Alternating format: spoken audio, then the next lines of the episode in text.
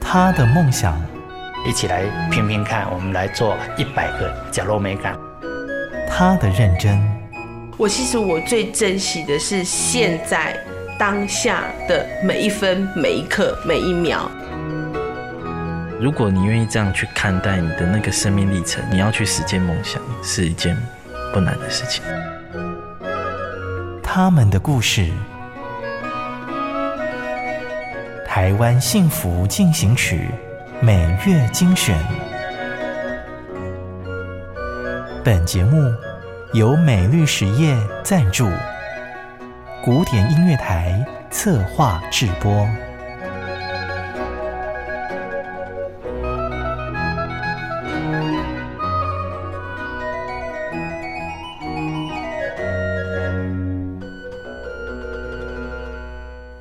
Podcast 的朋友您好，你现在收听的是《台湾幸福进行曲》，我是节目主持人廖婉君。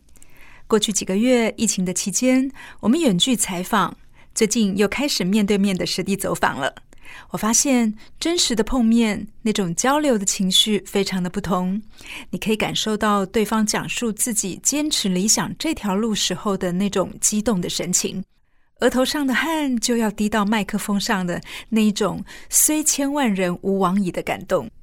这一集的节目采访带回来的故事很精彩，和你分享，请你慢慢听。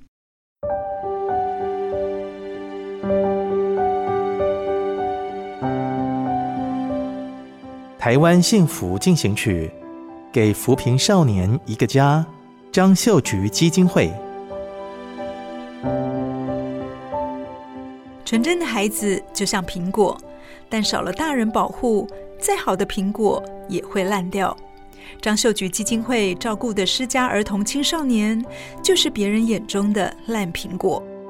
只是他们不是后天失调，而是天生不良，让身为母亲的基金会执行长郭碧云持续对失根少年的生命喊话。我陪伴孩子这十几年来，其实我生命当中成长最快的时间。因为每一个生命就代表一个故事，每一个人带着不同的故事来到我的跟前。因为这些孩子早期的生命经验，可能被打得很惨啊，被性侵啊，被遗弃啦，或者是被疏忽照顾啊，有各种不同的样态。那你可以知道说，哦，原来原来生命可以有这么多的呈现的方式。那。这些孩子来到我身边，我只是跟他们讲一句话，就说：也许你在你的人生当中最糟糕的一个状况都被你遇到了，可是你是你生命当中的主人。从现在开始，你可以为你自己的未来做主，你可以去创造跟你父母亲不一样的人生，就是从现在此时此刻开始。血脉切不断。生命可以勇敢翻转。当初为了纪念婆婆张秀菊女士成立的基金会，写下一页翻转命运的故事，也藏着先生张亮清对母亲的怀念和爱。影响最多的应该是我母亲啊，啊，因为她不识字嘛。那我们的家庭教育几乎都是我们妈妈在教我们。我想要让她的家庭教育的那个精神可以一直留在这个人间上面，然后有人可以。因为这一个家庭教育的方式，然后他改变了他的整个人生。婆婆其实本身是一个童养媳，可是她礼拜六、礼拜天有多余的时间的时候，她就会去像比如说陆光石村去帮独居老人。婆婆为什么在那个年代那么困苦的生活之下，她愿意舍出去给出去？那我们觉得这样慈悲助人的精神必须要被传承下去，所以才会用婆婆的名字纪念婆婆来成立这样的基金会。为母的心从婆婆传承到儿子和媳妇身上，但是对妈妈这个角色，郭碧云总是觉得亏欠。呃，我记得我刚开始成立第一个安置机构，大概几乎每天忙到一点两点我才回到家。那我早上出门的时候，孩子还在睡觉，因为我那时候孩子还很小，觉得很对不起我自己的孩子，都在照顾别人家的孩子。所以孩子大一点的时候，我们育幼院育幼院所有参加的活动，我举办的所有的活动，我都把孩子带着，就跟育幼院就是跟安置机构的孩子一起长大，一起玩，然后一起学习。人家说嫁鸡随鸡，嫁给大雄就要跟着散播欢乐、散播爱。郭碧云执行长婚前是标准的理性派。嫁给外号大雄的张良清之后，被他影响，从照顾老人开始，投入了帮助人的行列。我叫大雄，我体型蛮快的，然后爬树的速度跟反应速度什么那些都很快，就是绳索的操作的那个速度很快，所以跟熊的那个特质很像。基本上我是学商的。很多东西就是井水不犯河水，可是后来嫁给他的时候，我就发现他其实对他身边的人非常的好。那这个精神就是从做安养中心的时候，可能他就会去钻研一些中医啦、针灸啦，对老人家好的东西他都会去钻研。所以当你越给的时候，其实你的生命其实是越丰盛的。挂着董事长头衔的大雄，没有坐在高级的办公室，为了孩子们的生活所需，细给遭总。疫情之后，基金会的资金面临缺口，但安置机构的照顾工作不减反增。他一讲的亲家都不搞，味道还要发光，完全没有储蓄的情况之下，所以我们就是第一个首当其冲，有点像洪水爆发一样，哎，那是灾情惨重。原本小孩在学校里面上课，营养午餐是学校供应嘛。突然之间，全部都在家里上课的时候，瞬间的那个伙食费用可能就是暴增四倍。也要感谢那个民间团体啦，就是这段时间他们也有供应我们很多的那一种蔬菜箱，弥补我们一些短缺的那一些食物的部分的来源啊。有家回不去的孩子，带着高墙来到张秀菊基金会。张良清除了提供吃住，还传授机智社会生活的谋生能力。这些孩子他可以吃好、穿好、住好，然后三餐不用烦恼。可是这些满满的爱的后遗症，就是离开我们之后活不下去。那我们就开始思考说：哎，我小时候的童年是怎么过？我是农家子弟，所以回家就是有很多的副业要做，养鸡、养鸭，然后养猪啊，然后。假日的时间就是要去田里拔草，然后做很多的那个农事工作。让我长大之后，我我学会的就是脱离贫穷。给鱼吃不够，还要给一根钓竿，才能够翻转人生。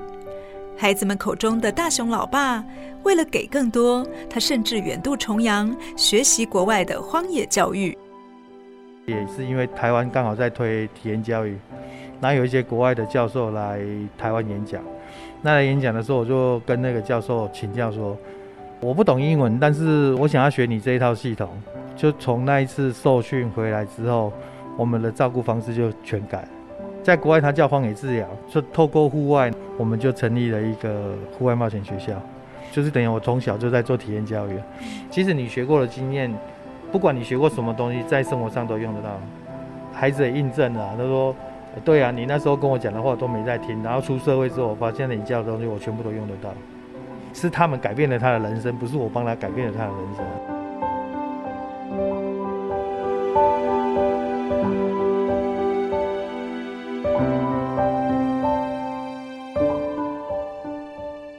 十多年前，看见高风险孩子因为各种原因无法在原生家庭好好长大。张秀菊基金会接住他们，从安置照顾、重建自信到发展潜能，好不容易让这些孩子从儿少机构回到了社会。基金会执行长郭碧云却发现，孩子似乎得了适应不良症候群。就是在家园照顾的时候，他们其实还蛮好的，可是离开我们之后，就业的能力非常的低，十个大概有九个阵亡。我们到底怎么样去提升这些孩子对社会的适应能力？要先从就业能力开始。所以，我们民国九十八年的时候就带着孩子一起创业。那为什么要叫逗点？其实我们都是孩子生命当中的一个逗点。逗点之前我们没有办法参与，可是当孩子遇到我们这个逗点之后呢，在这个地方培养他呃未来的能力。实践未来梦想的能力。所以孩子大概在离院之前的半年会进来这个豆点咖啡商店，训练他的工作的态度跟工作的能力。在这间咖啡厅里，从选豆、烘豆到冲煮，都是孩子们自己完成。郭碧云还说，年轻的生命有了豆点之后，他们将会创造自己的惊叹号。那印象深刻的就是有一个女孩，其实她是国中二年级升三年级时候来到我们基金会，她发现爸爸有严重的被害妄想症，那后来就住到高中毕业。他就留在我们体验冒险教育场工作。那个时候，我们这个逗点就需要一个店长，我们就邀请他。那他就在逗点这个地方半工半读，把法律系也念完。啊，我们也培养他成为一个咖啡师，所以他有咖啡师的证照。我常问我老公说：“哎，你有没有很后悔没有生女儿？”他说：“不后悔啊，因为我们已经有很多女儿了，就是把这一些孩子当成自己的女儿。”人称大雄的基金会董事长张良清是标准的面恶心善，平常不会跟孩子说好听话，他的耳提面命就像良药苦口，不好吃但很有效。我们教小孩是教他问题解决能力跟挫折忍受度，都是透过身体力行在学习的。我跟孩子讲说，你离开这里，我只送你一个宝藏。九字真言啊，做中学，错中学，跟错误当中学习，就是，那你如果说在错误当中，你可以找到你的缺点，那你可以改善，那你就会进步。那如果你在挫折当中，你能够去挑战，那你问题学能力就会变强。年龄在七岁到十八岁之间的青少年，正值学习的黄金期，也是青春的狂飙期。说，我就心情很坏啊，动不动就要发脾气啊，然后我就带他去爬。高空，我说啊，你现在不是很爱暴冲吗？你暴冲看看啊，怎样怎样，然后讲一大堆理由。我说啊，你就能控制了，怎么不能控制？那就代表说你要离开高一点嘛，那你就往高处爬，认真爬你就能控制啊。如果你现在你带的强度比他现在平常飙车啦，什么那些感官的那个强度还要低，那你就没有办法把它充电。如果你想要改变它，你就是你的强度一定要比它强，你才有办法冲过去啊。满十八岁的青少年就要离开机构，大雄张良清会为这些学长姐们准备一场环岛的毕业旅行，只是要去哪里、怎么去、钱要怎么用，都要自己来。我们不会跟他讲说你要去哪个地方，但是你三千块就是要完成一个台湾一圈，然后包含一个离岛。如果你迷路了，我们工作人员就是只维护你的安全，然后跟着你一起迷路而已。所以他们就第一个要学会的就是，一是学会交换了，二是学会习惯了，就是勤劳的习惯跟错误的习惯了，三就是阅读能力、跟搜寻能力跟执行了。努力让孩子重新回到跑道，张秀菊基金会也邀请你一起成为高风险家庭的幸福推手。其实我很感恩这一些人，就是一直在帮助。基金会的这一些捐款人，因为如果没有你们的话，我们的孩子没有办法这么顺利的长大。这些孩子其实长大之后，他们也还会再去爱他身边需要被帮助的人。因为我们这个地方是属于大家的，你有技术想要提供给这些孩子，你也可以进来教。我们也是有开放，像我们里面有钢琴，也有那种调音师，每年来帮我们免费调音的。他说：“我没有钱可以捐你，但是最少我会这个技术，我可以来帮你。”张秀菊基金会让失家的孩子不再是烂苹果，因为有了大家的爱，这群孩子将会长成会结果子的苹果树。今天的故事就跟你分享到这边。如果对节目内容有更多想要进一步了解的，可以洽询好家庭联播网。台北 Bravo 九一点三，台中古典音乐台 FM 九七点七的官网，或者是粉丝页留言给我们，或是你身边就有感动的故事想要推荐采访，也欢迎跟我们联络。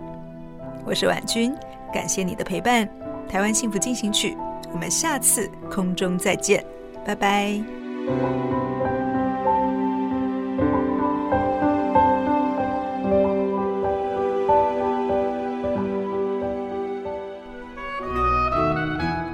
他的梦想一起来评评看我们来做一百个角落美感。他的认真。我其实我最珍惜的是现在当下的每一分每一刻每一秒。如果你愿意这样去看待你的那个生命历程，你要去实践梦想是一件不难的事情。